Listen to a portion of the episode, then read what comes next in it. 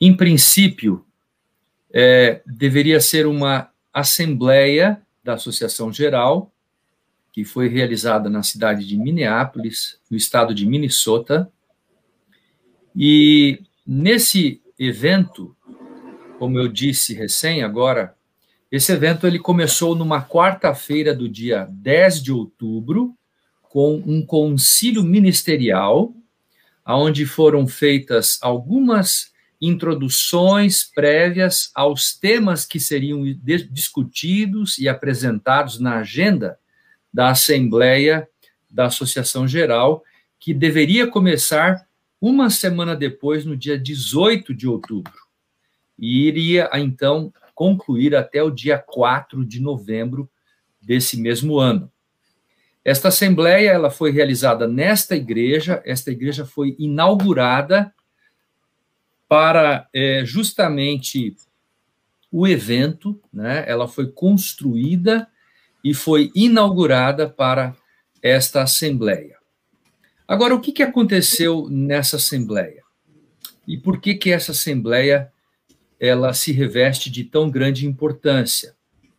É, primeiramente, nós podemos observar que em cada uma das assembleias que a Associação Geral é, ela realiza, sempre tem um ou dois temas que chamam a atenção e que levam os líderes da igreja a tratarem, a discutirem, a, a ponderarem e, obviamente, a levarem esses temas para uma votação, não é? Por exemplo, a gente pode citar como modelo a Assembleia de 2015 em San Antônio, onde o tema da ordenação das mulheres é, polarizou, ou seja, chamou a atenção, foi o tema mais assim discutido, tratado naquela assembleia lá no Texas, em Santo Antônio. E se você voltar o tempo, você vai ver que durante cada período das assembleias, um ou dois temas acabam sendo tratados com mais é, com mais detalhes, quer sejam esses temas de caráter teológico, quer sejam esses temas de caráter doutrinário, ou às vezes de práticas eclesiásticas, é? Então, nesse caso de 1888, havia uma questão que polarizaria este esta assembleia. E esse tema foi a justificação pela fé. Os principais protagonistas desse debate foram o presidente George Butler e o secretário da Associação Geral, que era Urias Smith. Então, o presidente de um lado, George Butler, e o secretário do outro, Urias Smith, que defendiam uma posição a respeito da questão da justificação pela fé, conforme nós vamos ver nesta noite, é, que está escrito em Gálatas capítulo 3. E na parte de baixo você vê aí duas fotos de dois, entre aspas, jovens, Elliot Wagner e Alonso Jones. Esses dois indivíduos que estavam com seus 30 anos, eles defendiam uma posição distinta daquela que era defendida pelos líderes da Associação Geral. E ao centro você encontra Ellen White. E a pergunta que se coloca é: por que, que Ellen White está no centro? Porque ela sempre exerceu uma postura mediadora. Ela sempre foi um ponto de equilíbrio no processo das várias polarizações, discussões que a igreja travou ao longo da história, não é? Da sua própria história. Bom, então, é, o presidente George Butler, conforme nós podemos ver aqui nesse, nesse diagrama, né, nesse slide, ele não foi à Assembleia. Ele adoeceu alguns meses antes e ele escreveu uma carta para Ellen White dizendo que a razão da doença dele e o fato dele não ir à Assembleia era por causa dela, ou seja, ele não estava indo porque ela, Ellen White, estava apoiando uma posição distinta daquela que ele e o seu secretário, que eram líderes mundiais da igreja, sustentavam. Então começa aí todo o conflito, não é, desse momento. O secretário era Urias Smith. Ele representou a liderança da igreja, ele foi até a assembleia, esteve lá, e ele era uma pessoa muito respeitada porque ele já trabalhava há 25 anos como editor da mais importante revista da Igreja Adventista, conhecida como Review and Herald, que traduzindo é a nossa revista adventista, né? E ele era uma autoridade reconhecida na área da interpretação profética. Do outro lado estavam dois jovens, que eram, em média, 20 anos mais novos do que o presidente e o secretário. Alonso Jones, que havia sido um ex-militar, ele havia sido capitão do exército americano, e Elliot Wagner, que foi é, formado em medicina, mas que abandonou o ofício da medicina para se tornar um, é, um ministro da pregação do evangelho. E agora eu vou mostrar para vocês alguns dos é, delegados que fizeram parte deste, deste encontro, não é? Na parte superior da, da, desse slide, você encontra os delegados que apoiavam a ideia sustentada pela igreja adventista, pelos líderes da igreja, que eram o presidente e o secretário, é, sobre a questão da justificação pela fé. Ou seja, como nós alcançamos a salvação? Ou seja, qual é o meio pelo qual nós alcançamos a salvação? E isso passa por uma série de elementos teológicos na Bíblia questões também doutrinárias de interpretação dos conceitos bíblicos, tanto do Antigo quanto do Novo Testamento. A posição defendida por George Butler e Uriah Smith era mais favorável de que o sacrifício de Cristo nos aproximava da lei, da lei moral, e vice-versa. E a lei moral nos conduzia para próximo de Cristo. Portanto, dá-nos a visão de que a igreja, até aquele momento, possuía uma compreensão de que nós somos salvos, porque, como consequência da observância das leis e dos preceitos estabelecidos por Deus, sobretudo as leis que foram estabelecidas dentro do decálogo, os dez mandamentos, ou seja, a lei moral, não é? Conforme Moisés recebera do próprio dedo de Deus.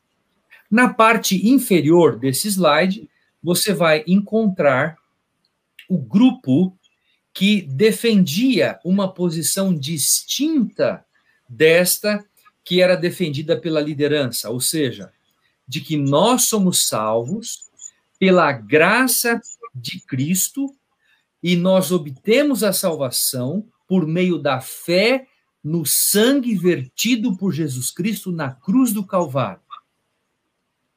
Não é? Ou seja, nós somos salvos pela fé no sangue vertido de Cristo na cruz do Calvário. Bom, aí você vai falar, mas aí estão todos. Essa é uma foto interna da, dos delegados, não é? Uma foto bastante interessante esta, não é? é que é do interior da igreja é, do, da igreja de Minneapolis, aonde fora realizada a assembleia. Muito bem, eu vou aqui, é, eu vou é, voltar aqui, pastor, para nós podermos retomar a nossa a nossa fala. Como é isso? Aqui está. Muito bem. E agora, então, de agora em diante a gente vai dialogar e nós vamos tratar aqui desse assunto de uma forma bastante mais pessoal. A questão que se coloca é a seguinte: o que, que estava em jogo e por que que houve tanta, tanta, tanto conflito e tantas, é, tantos debates nesse evento? Em 1856, veja bem, em 1856, o pastor Joseph Wagner escreveu um livro sobre o evangelho no livro de Romanos. E esse livro, que era um pequeno opúsculo, ele apresentou o conteúdo e a visão dele a Ellen White. Quando ele apresentou esse conteúdo a Ellen White, dizendo que nós éramos salvos pela fé no sangue de Cristo, Ellen White se dirigiu a ele naquela oportunidade, em 1856, e lhe disse: Pastor Joseph Wagner, não publique esse livro, porque se você publicar este livro, ele, na verdade, ela escreveu uma carta para ele. E nesta carta, então, ela dizia: não publique este livro, porque se você publicar este livro, a igreja vai se fragmentar, ela vai se dividir. E naquele contexto, Ellen White foi iluminada, foi inspirada por Deus para dizer isto àquele pastor da igreja.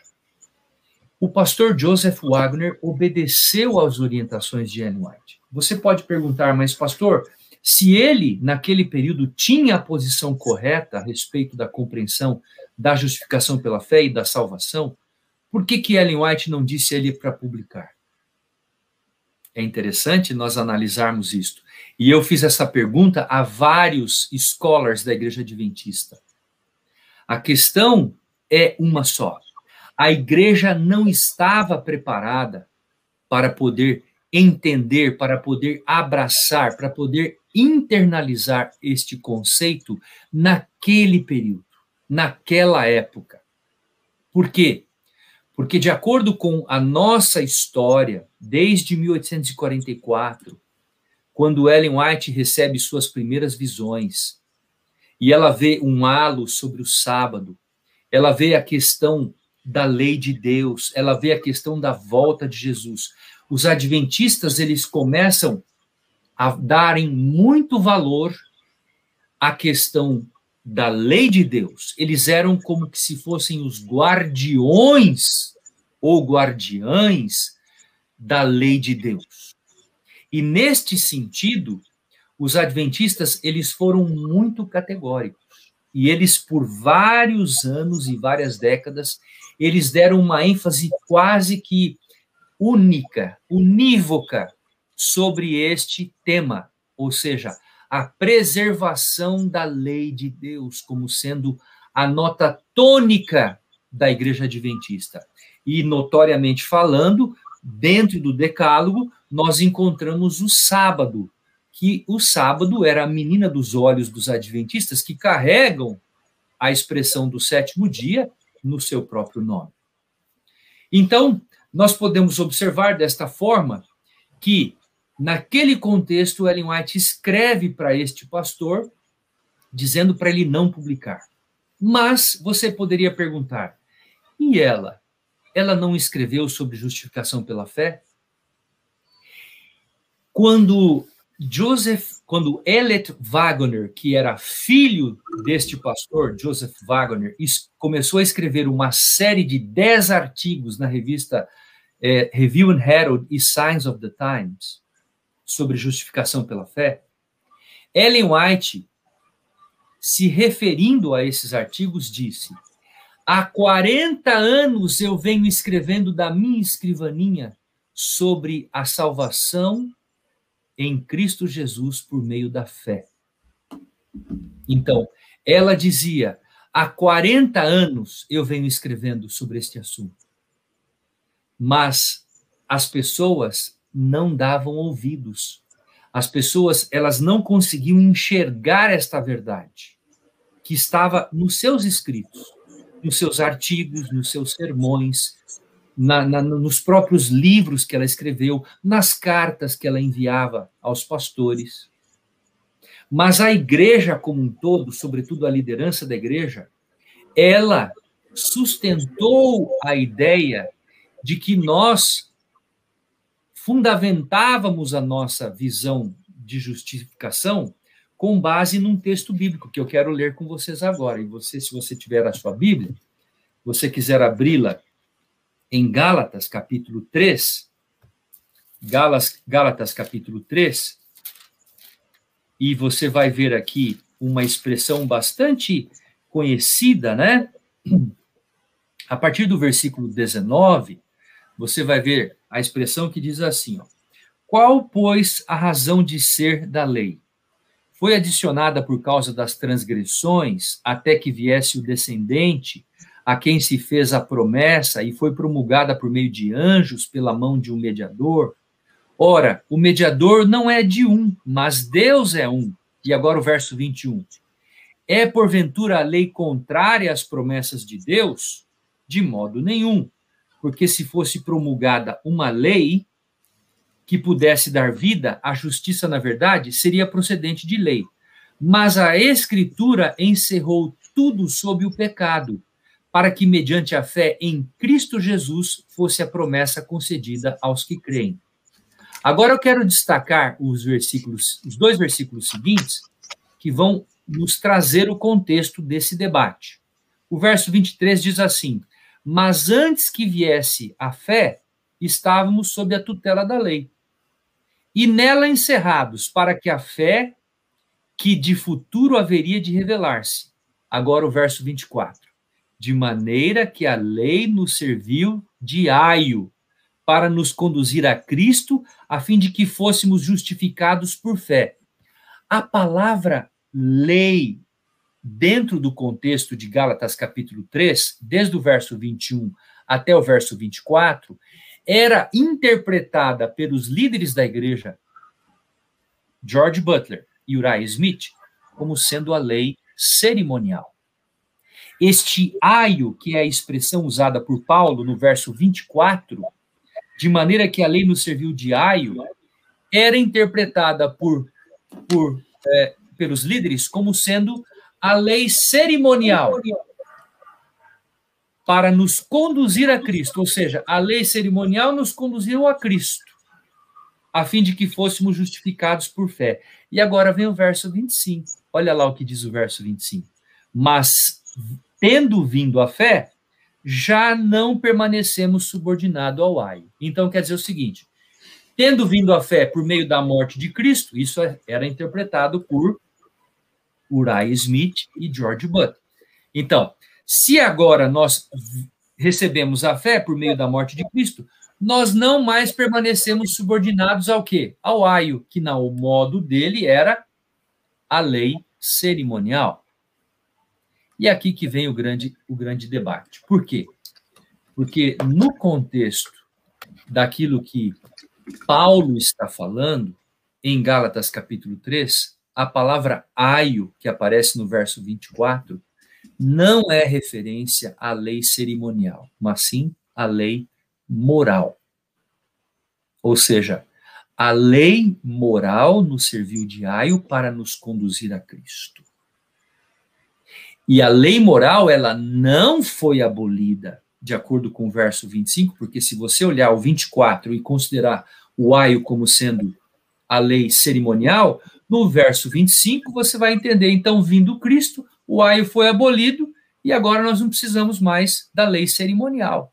Mas não é isto que Paulo está falando. Paulo está falando da lei moral. E qual que é o problema aqui que está implícito nesse ponto? O ponto é o seguinte: se nós, como povo, naquele momento, interpretássemos dessa maneira, o que aconteceria? As pessoas diriam: bom, se a lei moral é o aio de Paulo, de Paulo aqui no capítulo 24, então a lei moral foi o quê? Foi abolida, verso 25. E era tudo que os evangélicos queriam fazer com a igreja e, e querem fazer até os dias de hoje. E eles usam esse argumento, considerando dessa forma, não é? Para poder, então, de tal maneira, abolirem a lei, abolirem o sábado, não é? Mas nós, evidentemente, amigos, temos textos sobejos na palavra de Deus para mostrar que o sábado não foi abolido, que a lei moral não foi abolida, não é? Bom, o que, que aconteceu então em Minneapolis? Esses dois pastores, Alonso Jones e Elliot Wagner, se levantaram para apresentar as suas as suas convicções a respeito da lei de Gálatas capítulo 3. E quando eles estavam apresentando os seus conteúdos, enquanto eles falavam, na primeira fileira, na primeira fila da, da assembleia, estava Ellen White. E quando o pastor Elliot Wagner, sobretudo, as mensagens de Wagner, que nós não temos nenhuma, nenhuma cópia delas, quando ele falava, quando ele exaltava Cristo, Ellen White, da primeira fileira, dizia: Amém, Amém, Amém. E muitos dos pastores, sobretudo os líderes e outros pastores, que entendiam Gálatas capítulo 3 como sendo a lei cerimonial e não a lei moral, ficavam preocupados, dizendo: Ellen White mudou de opinião? Então ela já não é mais a nossa profetisa, diziam eles. E amigos, o diálogo, o conflito foi muito mais profundo do que nós podemos imaginar. Porque nas noites desta conferência, quando as pessoas iam para os seus hotéis na cidade de Minneapolis, muitos grupos se formavam nos hotéis, na recepção dos hotéis. E um indivíduo, sobretudo por nome Luiz Conrad, que era pastor, líder da igreja na Europa, ele catalisou toda a tensão e ele chamou todo o grupo para si para poderem zombar, para poderem caçoar de Ellen White, de, do pastor Wagner e do pastor Jones. E naquele contexto em que ele visitava as recepções dos hotéis, fazendo um trabalho maligno, e eu quero aqui destacar isso. Ellen White vai depois falar que este foi o espírito de Minneapolis, que o espírito de Minneapolis não era conduzido pelo Espírito Santo de Deus. Porque as pessoas foram armadas e munidas para travarem um conflito e elas não estavam dispostas a cederem suas opiniões para serem transformados, para serem mudados pelo Espírito Santo de Deus. E notem bem uma coisa: na nossa caminhada cristã, amigos, a compreensão da verdade ela é progressiva. À medida que nós vamos crescendo em santificação, em santidade, nós vamos crescendo em conhecimento, em sabedoria, na compreensão da palavra de Deus, na compreensão das verdades que Deus revelou a nós através dos testemunhos. E aquele espírito foi totalmente combatido por Deus e também por Ellen White. Sabem por quê? Porque Ellen White recebia visões à noite, enquanto as pessoas estavam nos hotéis, trabalhando para poder destituir a força desta mensagem que esses mensageiros estavam levando. Que, que, que, que o, anjo, o anjo vinha e mostrava que o pastor Conrad estava indo em tal hotel e depois em tal hotel e depois em tal hotel e dizia e dizia aquele pastor está falando isto, isto, isto, isto. E queridos, vocês podem agora imaginar o que acontecia no dia seguinte. Antes de começar a reunião, quando o pastor ia pedir a palavra e clamava por silêncio de toda a assembleia, Ellen White subia ao púlpito e ela, ao subir ao púlpito, dizia em alta voz: Queridos irmãos, Deus tem uma mensagem para nós nesta manhã. Nesta noite passada, o meu anjo me revelou que o pastor Fulano tem visitado os hotéis à noite e falado isto, isto, isto e isto contra o pastor Wagner, o pastor Jones e contra a minha pessoa. E naquele contexto, amigos, a verdade vinha à tona. E eu quero dizer a vocês uma coisa em nome de Jesus agora. Toda a verdade que nós falamos, quer seja no escuro, quer seja à luz do meio-dia, esta verdade ela será trazida à tona. Deus conhece, Deus sabe de todas as coisas. E quando ela falava isso em público, ela destituía toda a força, todo o poder, toda aquela aquela aquele ranço que era sustentado por esses indivíduos. E Ellen White então chamou aquele aquele evento, ela disse que o espírito de Minneapolis tomou conta dos delegados. E queridos amigos, eu quero dizer agora, já indo para o final da minha fala, nós temos muita coisa para falar ainda, mas o tempo vai concorrendo conosco. Ellen White, ela profere dizendo que ela teve dois grandes momentos, dois grandes momentos na vida dela que marcaram profundamente a vida dela. Ela teve o momento mais feliz da vida, que foi o ano de 1844, outubro. Ela disse: Foi o ano mais feliz da minha vida, porque eu pensei que eu estava vivendo a iminência da breve volta de Jesus. E depois ela fala: Eu tive o ano mais triste da minha vida, que foi outubro de 1888. Ou seja, 44 anos depois, ela vivenciou o ano mais triste da vida. Sabe por quê? Porque os seus próprios colegas de ministério, que eram pastores da igreja adventista, disseram a ela e disseram em público de que Ellen White já não era mais a profetisa, porque ela havia mudado de opinião. E ela, por várias vezes, subiu até a plataforma daquela igreja para dizer: amigos, eu não mudei de opinião. Eu tenho escrito sobre esse assunto há 40 anos da minha escrivaninha. Mas vocês não têm lido. Os ouvidos e o coração de vocês estão fechados para esta verdade. O evangelho que vocês têm pregado é tão árido e é tão seco como os montes de Gilboa, que não vertem nem água e nem orvalho. Amigos, aquela não foi uma música suave aos ouvidos daqueles indivíduos. Com certeza, eles sofreram, eles passaram por um grande conflito. Mas eu quero uh, dizer a vocês que cada fala de um pastor, por exemplo, o pastor Wagner pregava um sermão, ele tinha uma réplica de Urias Smith. Daí o pastor Jones pregava um sermão, ele tinha uma réplica do pastor Morrison. O pastor Morrison era presidente da Associação de Iowa.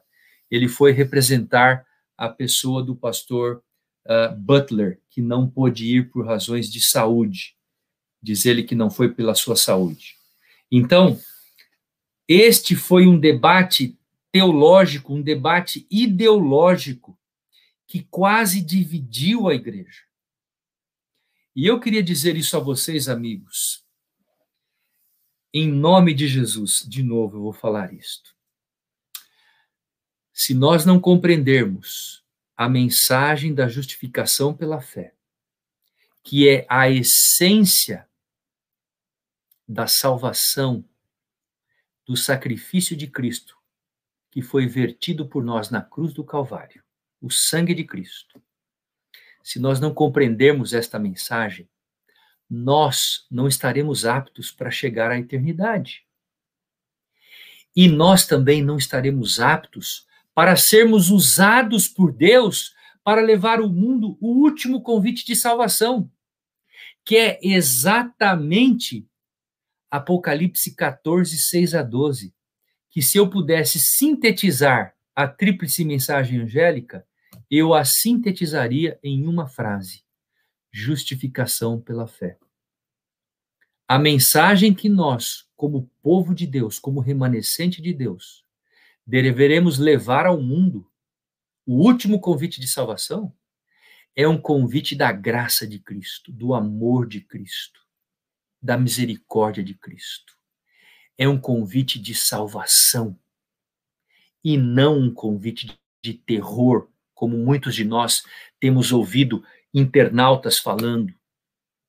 Internautas de plantão que não apresentam a completude do evangelho, que não apresentam o evangelho na sua forma mais bela, clara, porque a graça e a misericórdia de Deus estão acima. A justiça de Deus e a graça, elas caminham juntas. Mas a graça é o ponto de atração, é o ponto que leva as pessoas ao conhecimento de Jesus Cristo, é o conhecimento da salvação em Jesus Cristo. Se nós não pregarmos, se nós não vivermos, se nós não testemunharmos desta graça, amigos, o que, que o mundo vai olhar para nós? O que, que o mundo vai enxergar em nós? Uma igreja árida, uma igreja sem, sem sabor, uma mensagem sem a, a beleza da salvação. Em seus, em seus escritos, Ellen White sempre, sempre escreveu que jamais um pastor deveria descer do púlpito sem ele antes ter exaltado a Jesus Cristo, sem ele ter exaltado a cruz de Cristo no seu sermão. Todo sermão, o pastor deveria conduzir os seus ouvintes a Jesus Cristo, a salvação eterna em Jesus Cristo. E a pergunta que você poderia fazer nesse momento é por que, que as pessoas discutiram e por que, que houve um tão grande conflito nesse momento, pastor Stencil? Porque nesse assunto, amigo, está centralizado o nosso destino. Exatamente nesse assunto está centralizado a salvação. Se nós não compreendermos isso, como eu disse, o que será de nós? O que será da nossa igreja? O que, que nós vamos pregar? Que mensagem nós vamos exaltar? Qual é o Cristo que nós estamos exaltando? Assim que eu queria dizer a vocês nesta noite, encerrando a minha fala, que se o espírito de Minneapolis marcar a experiência de nossas igrejas, a volta do Senhor Jesus estará muito distante. E eu destaco qual foi o espírito de Minneapolis: egoísmo, cobiça, crítica, exaltação do eu, falta de humildade. Todos esses são característicos do espírito que pautou aquela assembleia em Minneapolis. E muitas vezes a gente vê esse mesmo espírito pautando nossas igrejas, algumas reuniões que às vezes a gente faz, pessoas vão munidas para falar, para poder ferir determinado indivíduo, às vezes ferir o pastor, ferir o ancião, ferir um certo membro.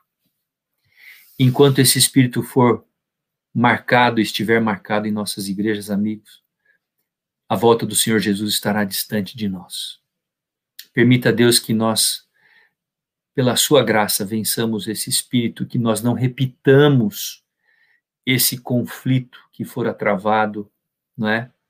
Em Minneapolis, e que depois, subsequentemente, trouxe grandes consequências, né? Em outros momentos as coisas se desdobraram, não é? E houve outras consequências que nós podemos falar até se houver alguma pergunta, alguma questão que a gente possa falar.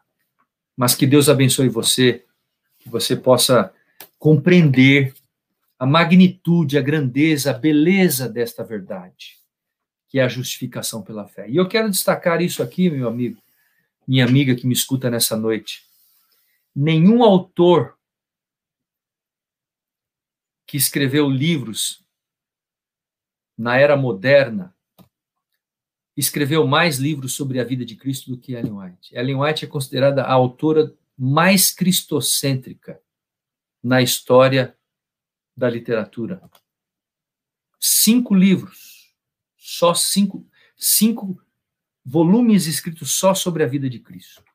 Então, se você quiser conhecer mais sobre a vida de Cristo, leia a Bíblia e leia os escritos do Espírito de Profecia.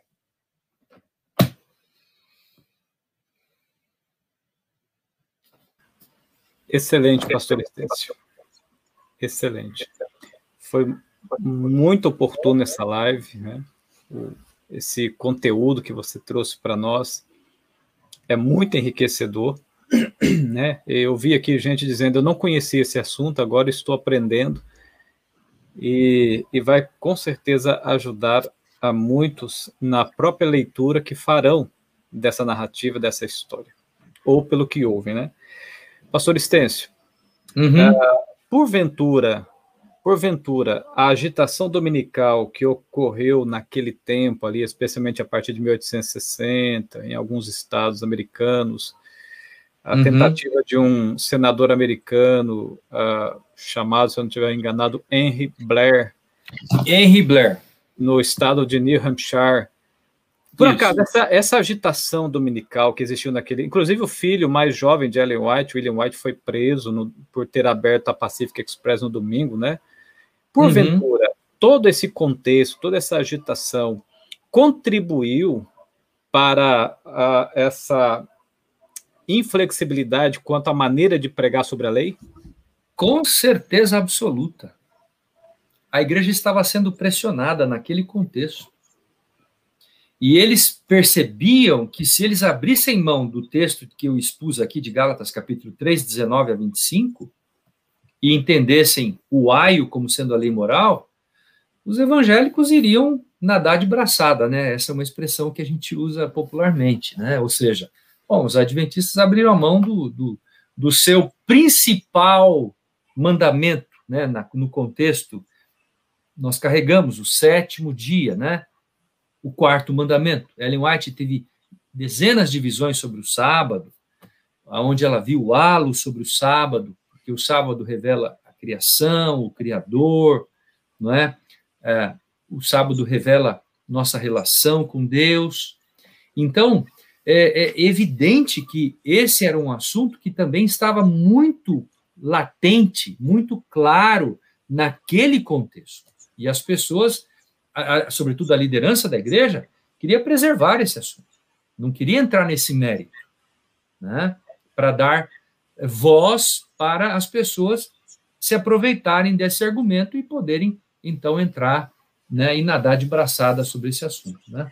É, agora, é importante os amigos que estão nos acompanhando entenderem que o fato de ter ocorrido uma resistência à mensagem da justificação pela fé no contexto de Wagner Jones, não significa que aqueles delegados, o próprio presidente, Uri Smith, não, não fossem sinceros. É porque, para eles, uh, parecia uma mensagem meio que ameaçadora contra a lei de Deus, uma vez que a igreja, a igreja de Deus ela foi levantada também para reparar as roturas, as brechas que o movimento evangélico causou na lei de Deus. Então eles viam isso como uma ameaça, por isso houve uma certa resistência. Então não né, pastor Stêncio, não faltou, não faltou da parte deles sinceridade. Não. Eram pessoas extremamente estudiosas da Bíblia. Por exemplo, Urias Smith, ele era um apologeta, ele defendia a igreja adventista em relação aos outros teólogos de outras denominações. Ele era um exímio escritor. Então, quando alguém levantava um questionamento contrário à nossa crença, Urias Smith era a primeira pessoa que saía em defesa da verdade. Por exemplo, ele defendeu Ellen White várias vezes. Ellen White nunca defendeu a si própria. Sempre quem defendia ela era Urias Smith e Tiago White. Raramente ela defendia a si próprio, os seus escritos, as suas ideias. Então, o pastor Urias Smith era muito sincero. Agora, o que, que eu disse na, na, na nossas, nas nossas considerações? O que eu disse foi que a compreensão da verdade foi progressiva. Foi progressiva. Né? A lei foi exaltada a um ponto, né? e agora as pessoas precisavam entender o outro lado da questão não é?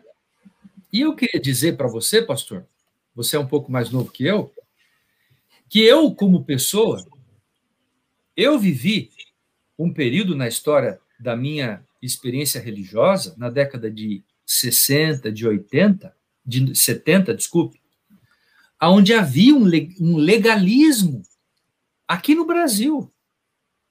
Havia um legalismo. Você, você entrava numa igreja, a ênfase, muitas vezes dada pelos pastores nos sermões, tinham mais é, conectividade com a lei do que propriamente com a graça. Não é? Na década de 80, você até vai encontrar. Alguns hinos, até alguns hinos do Inário. Hinos do Inário. Exatamente, muito bem lembrado. Então, na década de 80, você vai ver que o pêndulo ele começa a oscilar um pouco para o lado da justificação pela fé, com o lançamento das obras de, de do pastor Ven, é, do pastor um, Vendeman, né?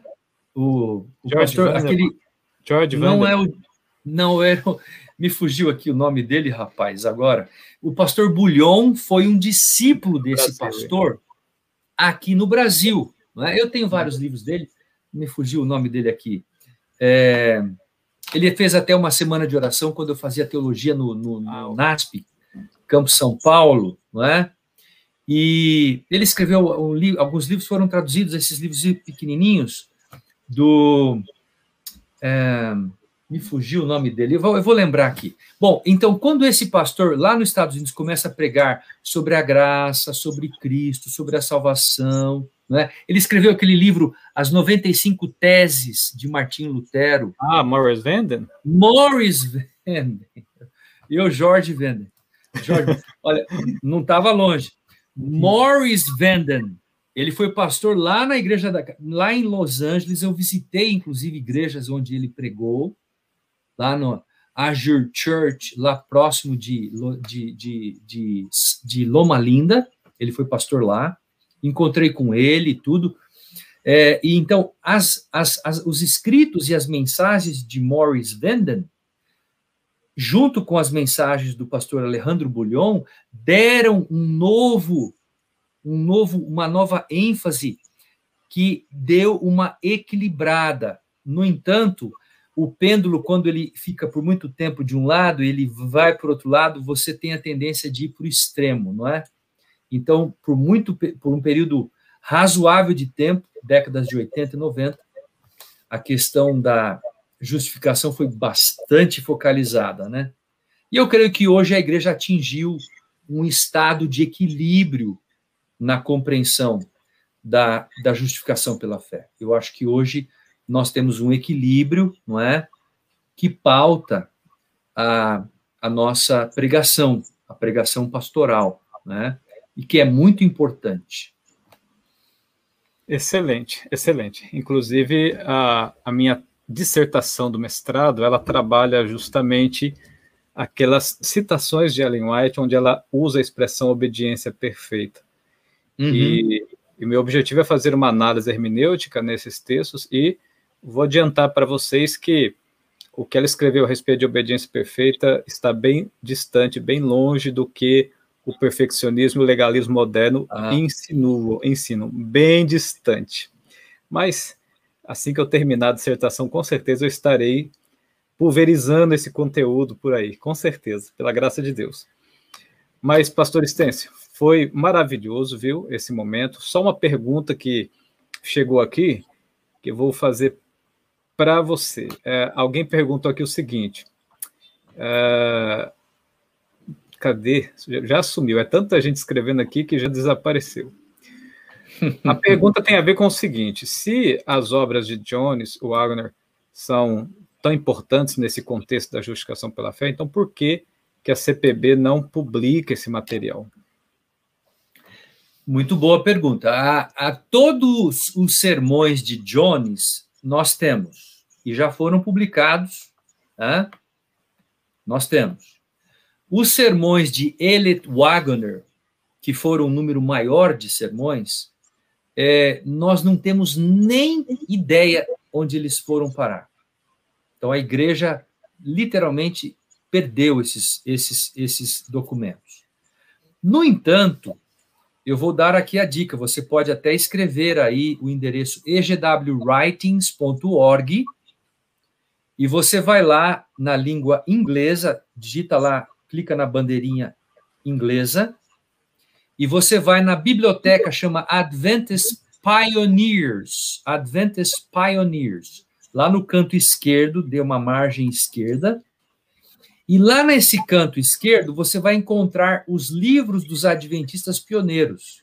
Livros que foram escritos por Tiago White, por Elias Smith, por Elliot Wagner, por Alonso Jones, por Guilherme Miller, não é? por diversos autores. Esse, esse, exatamente, pastor, muito bem, bem lembrado aqui, ó. EGW Writings. Então, se você for lá, vai em Adventist Pioneers Library. E você, para entender o pensamento de Elliot Wagner, leia os livros dele. Você vai saber o que ele pregou em Minneapolis. Mas, lamentavelmente, a igreja não tem a pregação dele. Possivelmente o próprio Elliot Wagner levou esses, esses sermões com ele, né? E esses sermões se perderam, lamentavelmente. Pois é, então não tem nada oculto, as pessoas podem ter acesso, né? Sem problema. Podem né? ter acesso. É, o, o Raimundo, Manuel Raimundo escreveu assim: ó, eu não tinha entendido sobre esse assunto, sobre 1888, mas agora eu posso entender. Parabéns. Amém, amém. Espero amém, que Deus... tenha entendido na essência, né? É verdade. Então foi maravilhoso, amigos. Nós vamos é, precisar encerrar. Né? Eu acredito que o tempo que que foi doado aqui pelo pastor Stence foi muito enriquecedor, trouxe muita luz a respeito do assunto, facilitou muito né, na compreensão desse tema. Né? A, a, essa questão da lei a, em Gálatas também, inclusive Ellen White, no, no, no livro Mensagens Escolhidas, volume 1, ela, ela tem lá uma, uma, declaração dela, que ela diz que a lei em Gálatas é tanto moral quanto cerimonial. Então, assim, nós temos é, muita informação a respeito no Espírito Profecia, nos livros de história da igreja. Tem um livro que a CPB publicou sobre 1888, você pode também adquirir esse livro, né? Está lá à disposição, tá bom? Pela internet, uh, você encontra, como por exemplo, nesse site que o pastor Estêncio uh, sugeriu. Pastor Estêncio, bom, só um detalhe, amigos, só um detalhe que eu estava uhum. esquecendo.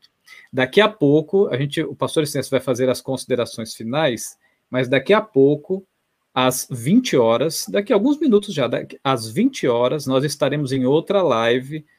Eu, pastor Michelson Borges, o pastor Eleazar Domini, o, o nosso amigo Felipe Lemos, estaremos em uma outra live às 20 horas, falando sobre a lei dominical. Será que existe um cenário é, que possibilita uma legislação dominical hoje ou no futuro?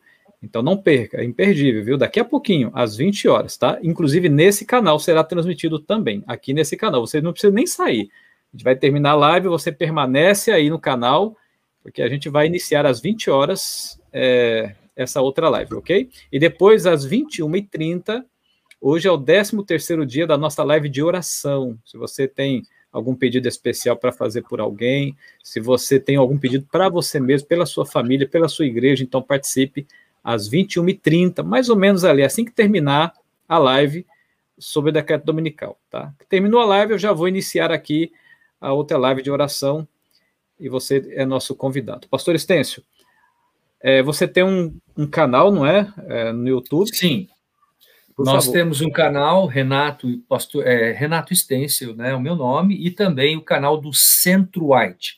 Nós estamos colocando as produções que temos feito de lives em ambos os canais. Então, vocês podem se inscrever, podem lá acessar, fazerem perguntas, participarem das nossas lives. Normalmente, as nossas lives ocorrem nas quintas-feiras, às sete e meia da noite, às sete da noite, melhor, Uh, o pastor Gilberto já participou conosco também, né? Já esteve lá. E a gente sempre está juntos aqui, né, pastor? Trocando ideias, trocando algumas figurinhas. E é sempre uma honra poder tê-los participando conosco em nosso canal também. E eu queria convidá-los vocês se inscreverem em nosso canal. Ótimo, então se inscreva lá no canal no YouTube do pastor Renato Stêncio e no canal do Centroite. Você tem Instagram, não tem? Tenho Instagram também. É, tenho feito uso com uma certa, não com tanta frequência, mas eu também tenho, é Pastor Stencil, se não me engano, meu Instagram. Deixa eu só rapidinho aqui ver aqui. É, meu Instagram é Pastor Stencil. Esse é o meu Instagram, exatamente. Tá? Vocês vão encontrar aqui PR Stencil. É o meu Instagram. Tá? Anotem aí. Podem entrar lá também que vocês vão ter alguns conteúdos muito bons, tá? Excelente. Pastor Estêncio, é, eu ia encerrar agora, mas veio uma pergunta aqui que não tem como não fazer. Não tem como. E, é, o, o, o, nosso amigo aqui soube instigar, viu? Soube instigar. Sim, Ele pergunta sim. o seguinte: ó, veja por que, que essa pergunta é importante. E você vai responder assim, numa boa. O Adventismo centraliza sua mensagem em Cristo, na lei ou no sábado? O Adventismo centraliza sua mensagem em Cristo. Amém. Cristo é o cumprimento da lei. O sábado está dentro da lei. Tá? Excelente. Tá? Então, Cristo, ele é a razão da lei. Ele quem deu a lei. Tá? Então, a mensagem do sábado e a lei estão em Cristo, são, são mensagens que estão concomitantes ao Evangelho de Cristo. O Evangelho de Cristo é o cumprimento da lei. E é o cumprimento do sábado também, porque o sábado está dentro da lei. Excelente, é isso mesmo. Então, Jesus ele é o centro de toda a Escritura. Ele é o centro do Antigo Testamento, ele é o centro do Novo Testamento, é o centro da história e é o centro da nossa vida. Simples, Com é certeza. o centro da nossa vida. Mas por que, vocês guardam a lei? Ora, porque, primeiro, foi ele quem deu no Monte Sinai, hum. e segundo, lá no Novo Testamento ele disse em João 14: Se me amais, guardareis, guardareis. os meus mandamentos. Então, por amor a Cristo, é que nós é, nos esforçamos para ser, sermos leais a Ele na Sua vontade, né? Então, amigos, nós vamos encerrar por aqui. Você aproveite e se inscreva também no canal Fé ao Fideísmo, aqui do pastor Gilberto Tais, tá? E ativa o sininho. Se inscreva também lá no Instagram. O Instagram é Gilberto Tais. Aqui no YouTube, no YouTube é Fé ao Fideísmo, mas no Instagram é Gilberto Tais. E não se esqueça de se inscrever no canal do pastor Renato Stencil no YouTube. Você digita lá na, na guia de pesquisa Renato Stencil. E depois você procura também Centro White e se inscreva e ativa ali o sininho em nessas duas nesses dois canais, tá? E também no Instagram PR Estêncio, Pastor Estêncio lá no Instagram. Pastor Estêncio, as suas últimas palavras, a sua consideração final. E depois Amigos, você pode, e depois você pode encerrar já com a oração. Muito bem. É, não há salvação a não ser em Cristo Jesus. Jesus é a essência da nossa salvação. E como cristãos adventistas, como povo remanescente de Deus, compreendermos esta verdade trará vida para a nossa experiência cristã, trará vida para a nossa vida espiritual, para a nossa experiência espiritual. E eu queria colocar e falar isso em nome de Jesus para você. Tome tempo para ler, para estudar os livros que falam sobre a salvação. Leia os evangelhos, leia as epístolas de Paulo, leia os escritos dos testemunhos, o Desejado às Nações, Caminho a Cristo, obras que são magníficas. Porque quando nós estivermos encharcados desta verdade, sabe o que vai acontecer? As pessoas que estão ao nosso redor vão perceber, vão sentir isso sentir o perfume de Cristo que é exalado através da nossa vida, do nosso testemunho. Nós vamos ser veículos da graça de Cristo, da salvação de Cristo. E é tudo que Deus espera de nós. Que Deus use você, que Deus abençoe você. Vamos orar. Eterno Deus, amorável Pai, muito, muito obrigado pela oportunidade de termos tratado desse tema nesta noite, participando aqui desta live com o pastor Gilberto. Obrigado, Senhor, pela salvação eterna que tu ofereces na pessoa do teu filho amado Jesus Cristo. Permita, Senhor, que compreendamos este tema, que internalizemos cada vez mais esta maravilhosa mensagem que transforma, esta mensagem que, que traz arrependimento, que salva, Senhor. Permita que nós sejamos veículos condutores desta mensagem a todas as pessoas que estão ao nosso redor. Permitam que as pessoas sintam o amor de Cristo em nossa vida. Abençoa-nos, Senhor. Derrama o teu espírito sobre cada um de nós. Conceda a tua bênção a cada pessoa que está nos ouvindo nesta hora e conceda-nos agora também um bom restante de noite, uma ótima live ao pastor Gilberto e a sua equipe. Nós oramos em nome de Cristo Jesus. Amém. Amém. Amém. Bom, amigos, então segura as pontas aí que daqui 10 minutos, 10, 12 minutos, nós iniciaremos a outra live sobre decreto dominical. Eu, pastor Michelson Borges, o pastor Eleazar Domini e o nosso amigo Felipe Lemos. Pastor Estêncio, mais uma vez a nossa gratidão, muito obrigado por sua é, disposição de estar aqui com a gente. Um grande abraço. Uma alegria. alegria. Deus então, abençoe a todos. Boa noite mais, a todos. amigos. Até mais.